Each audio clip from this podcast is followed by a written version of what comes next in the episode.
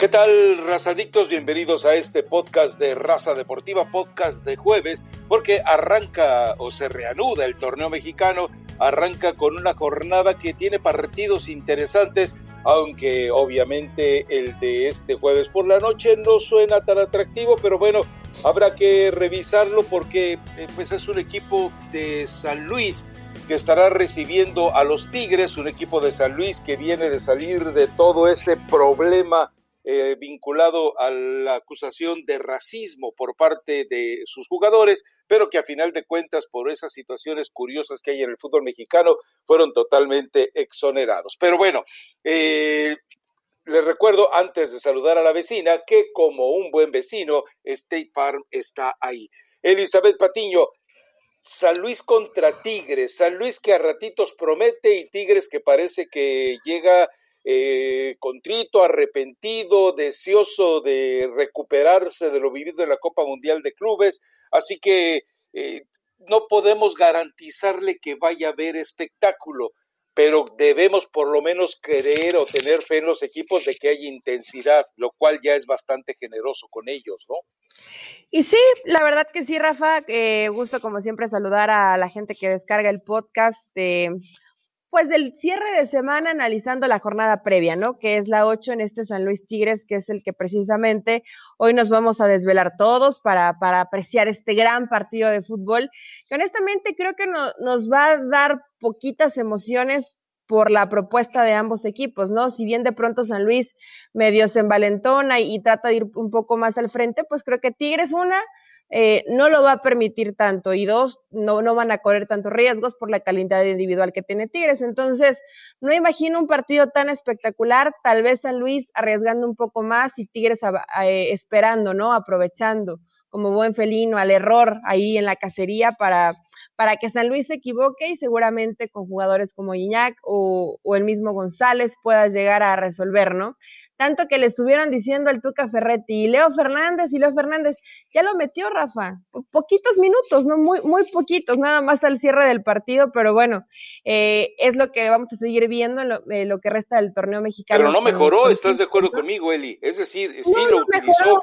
pero es muy poquito tiempo, Rafa, o sea, lo, lo estoy, está haciendo un poco irónica en 10 minutos para un futbolista como Leo Fernández, por lo menos creo tendría que, tener unos 25 minutos, ¿no? Para ver si te puede eh, marcar un poco. No, y trabajo en, la semana. Exacto, que, que tome ritmo del partido. Se vuelve muy complicado a lo mejor es una forma de decir eh, Ricardo Ferretti, miren cómo no está listo. Bueno, es muy difícil estar listo cuando tienes tan pocos minutos de partido y cuando entras ya casi al final de ellos, ¿no? Pero eh, aún así, y que San Luis es local y creo que no ha jugado mal en el torneo, ha sido de, de lo mejorcito por momentos, tampoco es un, un San Luis espectacular.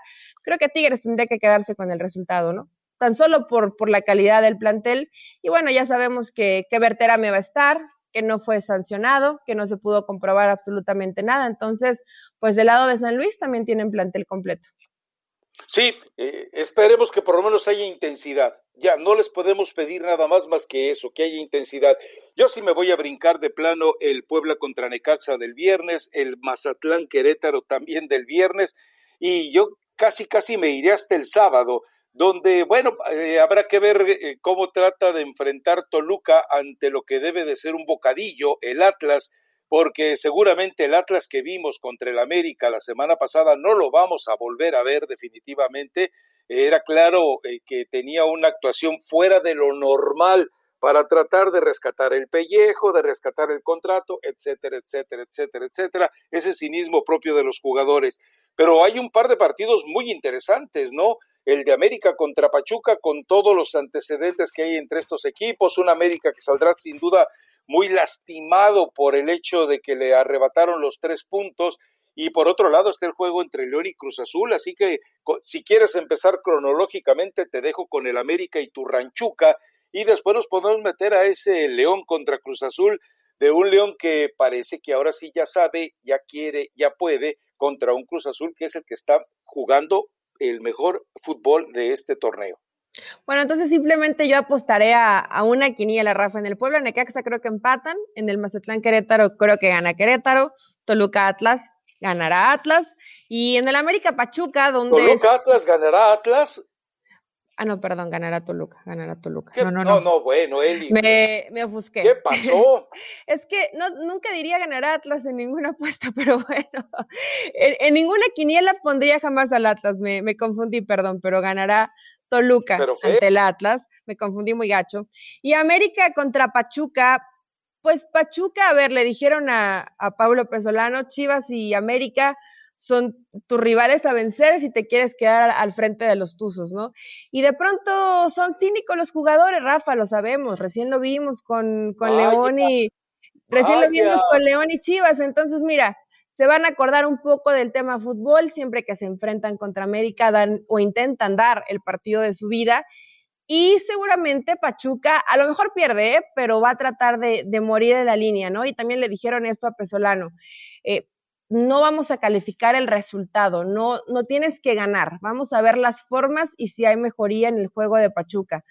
Eh, Chivas creo que es más por lo que dejó de hacer Chivas que por lo que realmente hizo bueno Pachuca y ahora veremos contra América, que si bien lo dices, pueden llegar un poco dolidos por haber perdido esos tres puntos, por todo lo que se ha generado alrededor. Y por cierto, Rafa, la otra vez, y, yo sé que se ha generado tanta polémica y sigue habiendo gente que dice que sí, sí, que sí, no, que, que la América por fin limpia su nombre y el fútbol mexicano. Pero más allá de eso, y escuchando un poco eh, al señor Codesal, porque así lo escuché tal cual, porque tenía cierta confusión. Tú sabías que, bueno, para, para los partidos siempre se manda un, una hoja donde, donde escribes todos los futbolistas, inscribes a todos los futbolistas que van a participar, inclusive lo haces desde una noche antes del partido, ¿no? Sí. Previo a salir a la cancha, el cuarto árbitro pasa a tomar lista de que todos estén ahí puntualmente anotados y estén presentes para que puedan saltar al terreno de juego. Evidentemente Viñas no estaba, pero no se dio cuenta nadie, ni, ni el secretario técnico, ni el cuarto árbitro, ni el mismo futbolista. Sale a la cancha, pero al no estar registrado, y según el reglamento internacional, el reglamento FIFA, sería un agente externo, y no tendrían por qué quitar los puntos. Este es un reglamento de la Liga Mexicana y ellos así lo estipularon y a pesar de que es muy ambiguo, bueno, conforme al reglamento que no debería ser válido porque no está tal cual como lo pide el máximo organismo que es la FIFA, pues Viñas terminará siendo un agente externo más allá que él tenga un registro y que juegue para el América. No está anotado en ninguna lista. Entonces, no tendrían en una forma demasiado eh, clara, legal, conforme a la FIFA, no tendrían por qué haberle quitado los puntos al América. Más allá de que todos cometieron el error, que Viñas tendría que haber estado anotado, que nadie se dio cuenta, que seguramente hubo regaños, no sé si va a haber despidos, nada más para, para que esto quede claro, ¿no? Viñas no, no, no estaba en la lista y por lo cual lo tienen que tomar en cuenta como un agente externo y no participó evidentemente en el partido.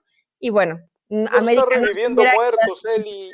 Sí, yo no sé, Rafa, nada más es un poquito de conocimiento porque, eh, por ejemplo, yo tampoco lo sabía. Yo seguía empecinada en que, bueno, pero se equivocaron y al final salió a la cancha, no tenía por qué haber salido. Aunque haya salido, al ser un agente externo, América no tendría por qué haber perdido esos tres puntos. Pero bueno, nada más era para que conociéramos bien el dato a, profundidad. Pero es que todavía te quedaba alguna duda que fue una maniobra de Emilio Azcarra Gallán. No, pero es bueno conocer el reglamento, Rafael. Yo, yo, o sea, yo entiendo lo de Emilio, cómo América eh, supuestamente dijeron, bueno, está bien, aceptamos el castigo. Estamos recalentando tortillas lo, merecemos. Muy viejas. No, era para que... ¿tú, ¿Tú sabías todo esto o no? ¿Sabías que si la FIFA tenía este reglamento, prácticamente lo que hace la Liga Mexicana no es válido? Yo lo, dime cuándo la Liga Mexicana se ha pegado a los reglamentos de FIFA. No, bueno, pero hay un reglamento que está estipulado muy clarito de 17 leyes que no se pueden cambiar. Todo lo demás, es más, si, si quisieras jugar un partido sin redes, como no están las 17 reglas, podrías hacerlo, pero hay situaciones como esta, en alineación indebida, que sí está dentro del reglamento y que no tendría que ser válido. Nada más quería que la gente supiera ese punto y se diera cuenta que en el fútbol mexicano se hace lo, lo que se les antoja, ¿no? Pero bueno, ya, hablando, ya hablando, del, tema, del tema fútbol, y del tema cancha y lo que se puede venir para el América, pues creo que puede ser un, un buen partido, Rafa. Digo, más o menos la estadística acompaña a lo, a lo que fuimos el partido anterior. Pachuca contra América tiene buenos partidos, en el Azteca ha sacado buenos resultados en los últimos cuatro años, entonces, en cuanto a números, llegan, eh, creo que con un panorama más o menos positivo estos Tuzos, por supuesto el técnico, pues con la soga en el cuello, ¿no? Esperando a que, por lo menos si no se gana, eh, desde el fútbol podamos podamos ver por parte del Pachuca eh, buen trato de pelota, como lo vimos sobre todo en el segundo tiempo, y que Paulo Pesolano en esta ocasión apostará por, por ese medio campo de Jorge Hernández, de, de Chávez y de Eric Sánchez, que le da mucho más estabilidad. Entonces, va a ser la zona que mejor va a reforzar Pablo Pesolano. Me imagino que a partir de ahí, que seguramente lo ha escuchado Solari en la semana, pues también va a poner mucho énfasis en lo que es el medio campo, que con jugadores como Aquino, como Naveda, con ese recorrido que a lo mejor puede llegar y, y, apoyar mismos jugadores como Córdoba, creo que puede ser un lindo partido que va a ser muy importante lo que se pueda disputar, disputar ahí en medio campo. Entonces, eh, no, no, no, quisiera decir de pronóstico reservado, ni me gana el corazón, ni porque sea Pachuca, pero creo que puede ser por ahí un empate, ¿no? Porque si bien es cierto, se ha mejorado un poco el América, tampoco es el América que pensamos que va a arrollar o que va a aplastar o que está jugando espectacular en el fútbol mexicano. Bueno, eh, yo creo que el América, eh, presionado y, e intensificada su devoción por todo lo que vivió y por estos tres puntos que perdieron, me imagino que va a dar uno de sus mejores partidos. Hay que recordar que lleva una racha eh, generosa, le han expulsado a un rival en sus últimos tres encuentros, y yo creo que Pachuca no va a dar más de lo que dio contra el Guadalajara. Es decir, ahí ese fue, ese fue su tope, y me parece que el América va a, a, conseguir la victoria. Más allá del juego, hay algo en lo que todos vamos a coincidir. A todos nos gusta ganar. Por eso tienes que conocer los precios sorprendentemente bajos de seguro de auto de State Farm Contacta a un agente llamando al 1-800 State Farm. Como un buen vecino, State Farm está ahí. Pero bueno, y en el otro partido de ese mismo sábado, León contra Cruz Azul, yo creo que eh, e, e, este sí yo lo veo de pronóstico reservado. Yo creo que León, eh, vamos, ya reunió todas las condiciones, los jugadores, los elementos, la memoria eh, para volver a jugar lo que alguna vez eh, o estar cerca de lo que nos estuvo ofreciendo el torneo anterior. Y Cruz Azul, bueno, pues simplemente ah, una motivación el enfrentar precisamente al campeón para ir agregando eh, los buenos momentos de juego que ha tenido. Yo creo que este es el partido y que además por las condiciones con las que los dos eh, disponen y les gusta jugar al fútbol, yo creo que este debe ser el partido a seguir, a estar atento y a disfrutar eh, sin duda este fin de semana, ¿eh? Sí, sí, sí es el partido que llama la atención. Aún así, yo, yo sí veo jugando mejor al Cruz Azul, Rafa, mucho, como mucho más eh, entendido en lo que quiere el técnico, es un equipo que, que defiende bien, sí de pronto tiene lapsos por, por los que sufre, le cuesta trabajo los últimos minutos de los partidos, que creo que esto lo podría aprovechar bien León, pero el León no tiene gol. Ese es el, grave problema, ¿no? Y fue el torneo anterior lo mismo y lo pudo resolver, pero ya después de la mitad del torneo, más o menos Nacho Ambriz. Hoy creo que eso es, es lo complicado, ¿no? Puedes llegar cinco veces, pero si no, si no estás fino, si no estás eh, completamente eh, con esa calidad de, jugadores al frente que te puedan marcar goles, creo que se vuelve muy complicado para el León. Rafa, Pienso que Cruz Azul va a hacer sufrir a este León y que se va a quedar con el resultado. Sin duda es un partido que, que llama la atención y me imagino que en la estrategia un poco de, de Nacho Ambriz y que ha visto que Cruz Azul es un equipo bastante profundo, pues va a intentar hacer lo que habitualmente utiliza mucho con sus laterales, ¿no? Mandarlos por carriles interiores para sorprender y tener mucha gente en el centro del campo. Veremos si le resulta, porque esto también lo sabe hacer Cruz Azul. Va a ser un buen partido de fútbol, creo que gana la máquina. Por lo que te escucho, creo que piensas que va a ganar León, ¿verdad? No, yo creo que va a ser un empate, lamentablemente, porque a mí me gustaría que hubiera un ganador en este partido, porque si esperas mucho de un encuentro, eh, generalmente cuando tus expectativas son tan altas, lo que no quieres es que haya un empate, sobre todo porque, digo, eh, pasionalmente me importa muy poco quién gane y quién pierda, sino lo que, que, me interesa ver es el trámite y por eso me gustaría más que el premio fuera para alguno de los dos y no ver necesariamente el empate como algo salomónico. Pero bueno, espero que, eh, espero que respondan a todo lo que hay detrás eh, para que Cruz Azul siga alimentando, agregándole combustible a esa máquina de ilusiones que tienen los aficionados.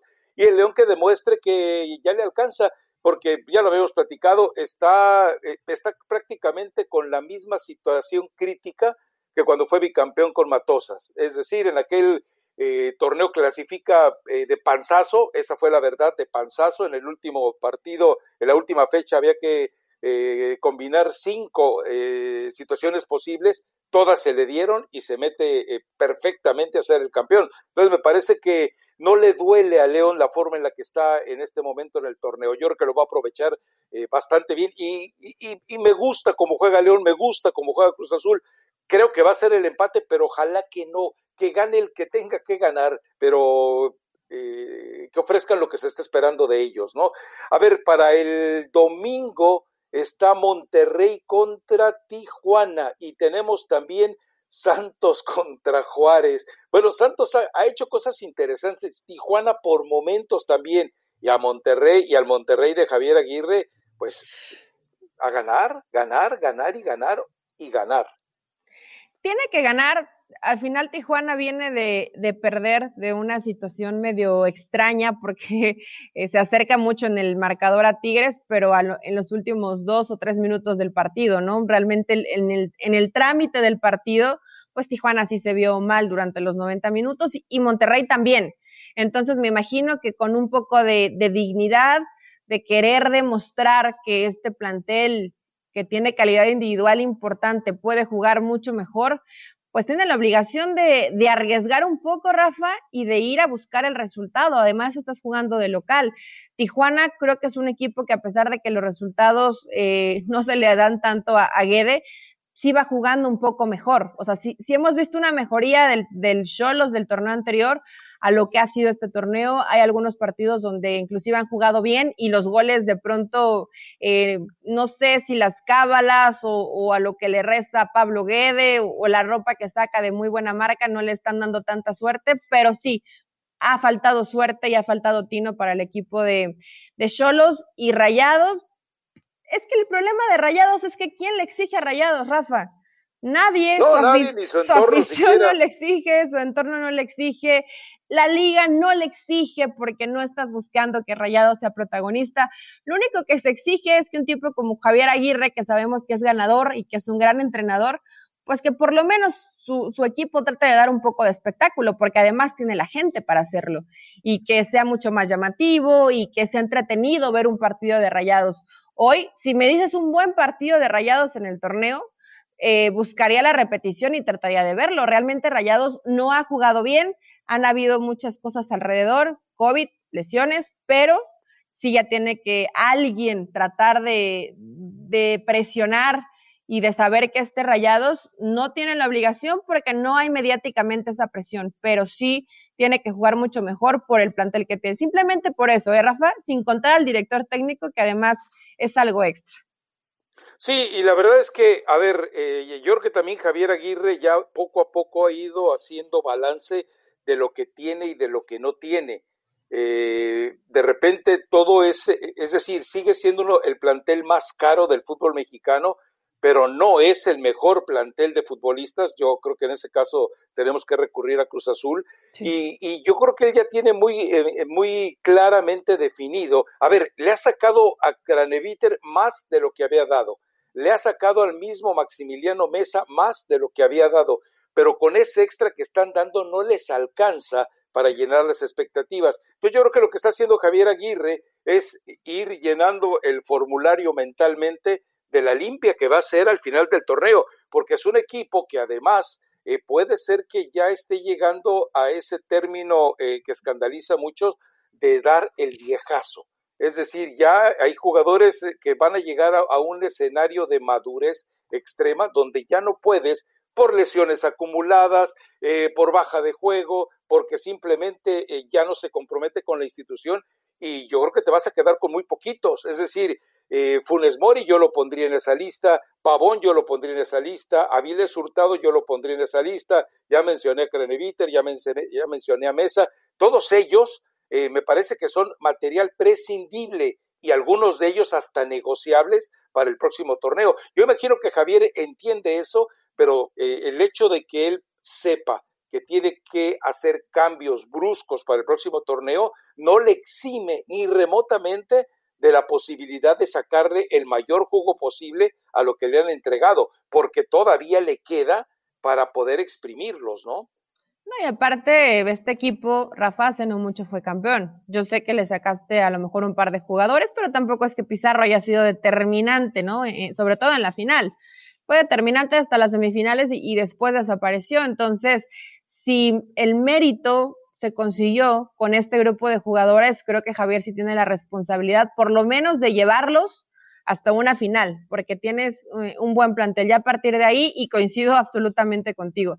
Hay por lo menos siete jugadores en este Rayados que si no los tienes tampoco pasaría absolutamente nada y con ese dinero puedes traer gente con mucha más calidad y compromiso, porque también varios de ellos ya cayeron en esa cómoda, ¿no? Que saben que van a jugar porque son buenos futbolistas y porque a lo mejor tampoco hay alguien en la banca que pueda hacerlo mejor que ellos, que es doblemente preocupante para, para Rayados. Pero eh, bueno, aún a pesar de todo esto, creo que el Monterrey-Tijuana para mí va a ser un empate, porque Tijuana no juega mal y Rayados no ha mostrado argumentos como para pensar que pueda pasarle por encima a un equipo.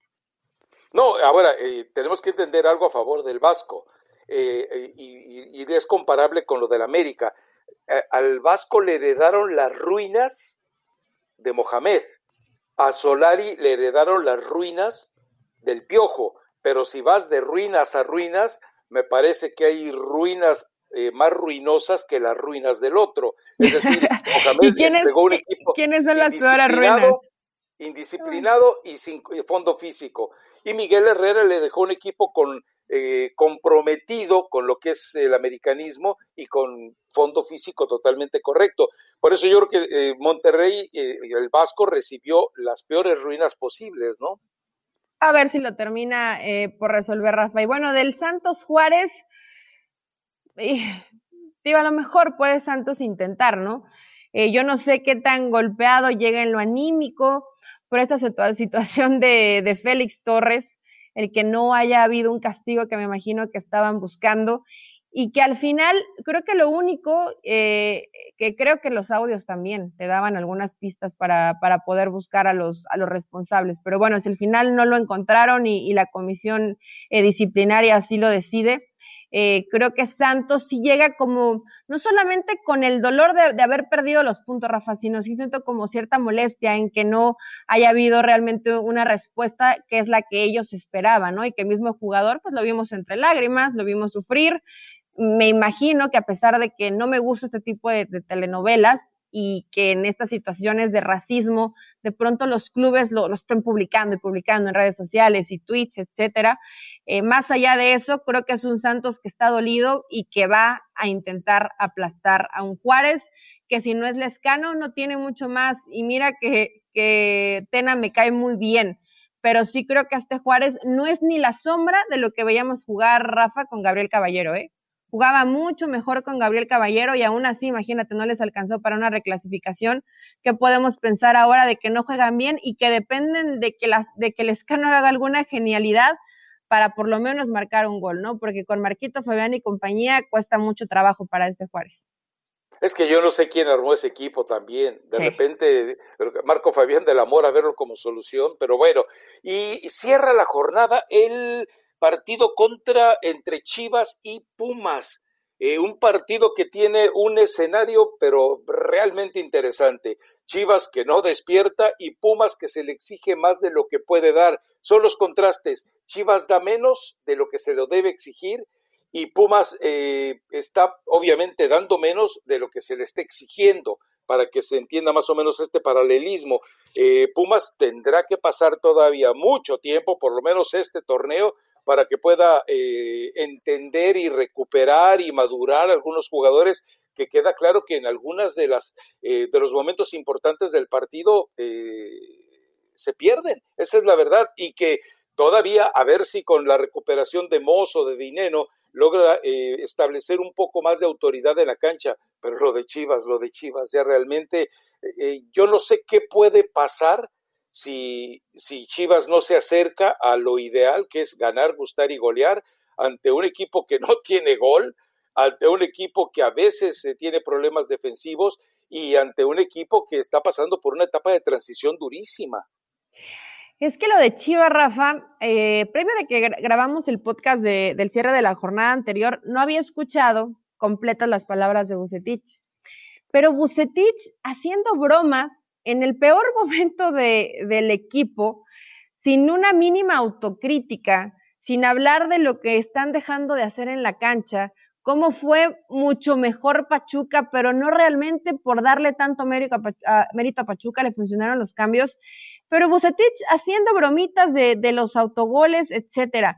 En verdad, creo que la afición de Chivas debe estar tan decepcionada del Rey Midas que en estos momentos serios, cuando tienes que hablar de lo que está fallando, de lo que dejaste de hacer, de cómo hay jugadores tan bajos de juego, sales y bromeas. Honestamente, yo creo que hoy Chivas no está para bromas. Y si ese es el discurso de Bucetich, pues por eso hoy Chivas está como está, ¿no? Más allá de que sí, un Alexis Vega, porque los puede señalar puntualmente. Antuna, jugadores que deberían ser determinantes, no lo están siendo para el equipo. Lo entiendo pero también de pronto eh, ver este tipo de actitudes del entrenador Rafa sí debería ser preocupante y no sé si Ricardo Peláez ya se sentó a hablar con, con Bucetich, pero son momentos eh, que sí llaman la atención.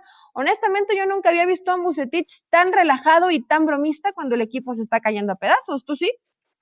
A ver, me parece que es una estrategia de Bucetich para querer... Eh reducir la tensión, pero me parece equivocada. A mí me parece que es una estrategia de Bucetich como para intentar eh, eh, hacer sentir que no hay presión, que adentro del vestidor y en torno a y dentro del equipo no hay esa preocupación y angustia extrema. Me parece que ese es el mensaje que él quiere dar, pero lo hace de manera equivocada porque eh, bien lo dices tú, el equipo no está en este momento para darle sonaja a nadie y que arme su propia eh, música, ahora sí que con maracas en mano, cuando eh, el equipo está haciendo una desgracia. Imagínate, va a hacer cambios nuevamente en la alineación, es decir, estamos hablando creo que ya de los últimos 24 eh, partidos, solamente dos veces ha tenido la misma alineación.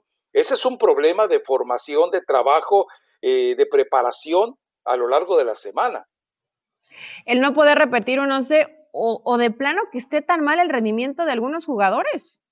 No sé en realidad qué, esté pasando eh, dentro de estas chivas, Rafa, porque tendría, ah, bueno, entiendo que tienes que moverle un poco porque lo que, lo que está pasando ahorita no te está dando resultados. Bucetich tiene que buscar la, la forma, tiene que ver em, de qué manera pueden caminar más o menos a estas chivas.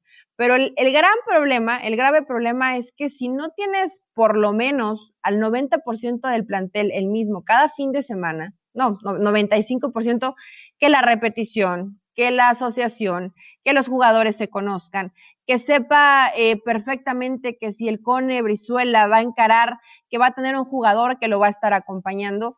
Y hoy este Chivas, pues no, va ciegas porque siempre, lo, siempre están modificando el once inicial. Entonces yo no sé y Bucetich sabe perfectamente esto y lo sabe eh, cualquier entrenador, que la repetición es la que te va a llevar a que tu juego se vaya perfeccionando y si esto no lo tiene Chivas va a ser muy complicado.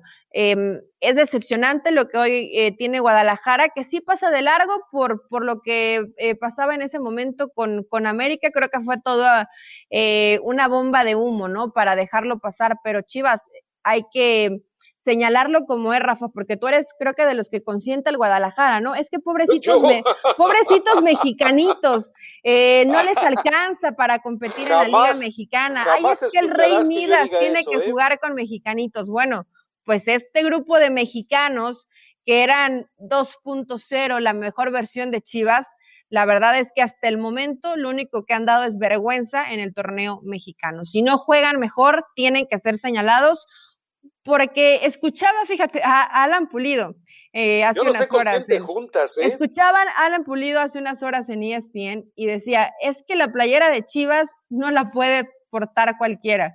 Y ya mira que para que te lo digan Alan Pulido, los jugadores de Chivas tendrían que voltear y ver, ¿no? Eh, señaló las distracciones, lo difícil que es concentrarse en una ciudad como Guadalajara. Ok, lo entiendo. Tiene razón, hay muchos distractores, pero en verdad que estos deben ser profesionales, Rafa.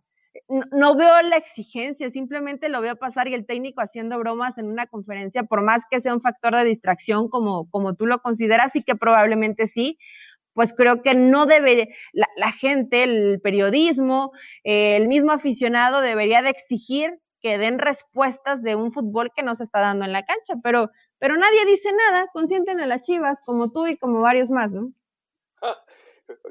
Yo creo que tienes un problema de amnesia muy serio, porque yo lo que siempre he dicho es que Chivas es el último reducto, la última trinchera del jugador mexicano y que como tal tienen una responsabilidad enorme y todos los que están ahorita están eh, terminando en una, están rozando una línea de fracaso absoluto. No, yo que los voy a andar consintiendo, es decir, eh, eh, ellos deberían sentirse orgullosos de que tienen la posibilidad de levantar una bandera que los dueños de equipos se pasan mancillando todo el tiempo, como es la del jugador mexicano. No, no, yo no sé con quién te juntas, pero ahora sí andas eh, más perdida que, bueno, eh, Adán el día de la madre. En fin, eh, pero eh, tu, marcador. Marcador. Bueno, a pesar de esto, a pesar de todo lo dicho y por la situación de, de Pumas, creo que a lo mejor puede ser un empate o inclusive me atrevo a pensar que Pumas podría quedarse con el resultado. Por lo que veo de Chivas. Pumas 1-0. Pumas 1-0. Eh, probablemente sí. Digo, Lilini hace lo que puede. Esperemos que defienda un poco más atrás su, su línea eh, de, defensores, porque tan lejos de su portería, pues Chivas puede aprovechar estos espacios, ¿no? Con jugadores que aunque no estén en buen momento, por lo menos son rápidos, como el caso de Antuna. Eh, si es que juega, probablemente de, inicio no vaya, pero sí, creo que al final Pumas se podría quedar eh, con este resultado, Rafa, aunque también Linini ya mandó algunos al frente, dice que, que con este plantel es muy difícil y bueno, está siendo realista no a todos los jugadores les cayó tan bien, empecemos por Iturbe, este tipo de declaraciones de Lenin. No, bueno, pero es que Iturbe no tiene, no tiene derecho a apelar nada, es decir, el tipo, eh, bueno, estuvo en Pachuca, ¿no? Eh, lo registraron. ¿Qué hizo en Pachuca? No, el, tipo es un, el tipo es eso nos queda claro. Lo había rescatado el torneo anterior el Lilini, pero seguramente el Lilini ya vio que no hay posibilidad de de que el chantaje emocional del que fue víctima durante el torneo pasado por parte de Iturbe lo vaya a rescatar este torneo. Pero bueno, vamos a ver, eh, ya se nos está echando el tiempo encima, así que te invito a que nos des la joya musical de esta semana. Esta yo creo que ya la escuchaste, Rafa, pero no la había eh, recomendado. Camilo, la canción se llama Ropa Caras. ¿Sí, ubicas a Camilo o no? Es uno así de... No, el único, el único Camilo que yo ubico es Camilo Sesto y Descansa en Paz. No, no, no, Descansa en Paz. No, no, no es Camilo Sesto, evidentemente no lo, no lo revivimos. Estamos hablando de Camilo. Es un reggaetonero que tiene una voz particular, como, como muy delgadita, pero está buena la canción. Ropa cara. A mí no me alcanza para comprar esas marcas, no sé a ti. Ahí le checas el bigotito por si te quieres dejar ese look. ¿Te sale bigote, Rafa? Si me lo dejo, sí, pero como eh, me sale medio extraño, medio disparejo, yo no de los Ya vi un pedacito de la letra, está muy interesante, como Pingüino Marinela, no, bueno. Pues, eh, por lo menos me va, a abrir el apetito, eso sí. Elizabeth Patiño, muchísimas gracias y bueno, hasta el próximo podcast. Gracias, Rafa. Chao, descarguen el podcast. Chao.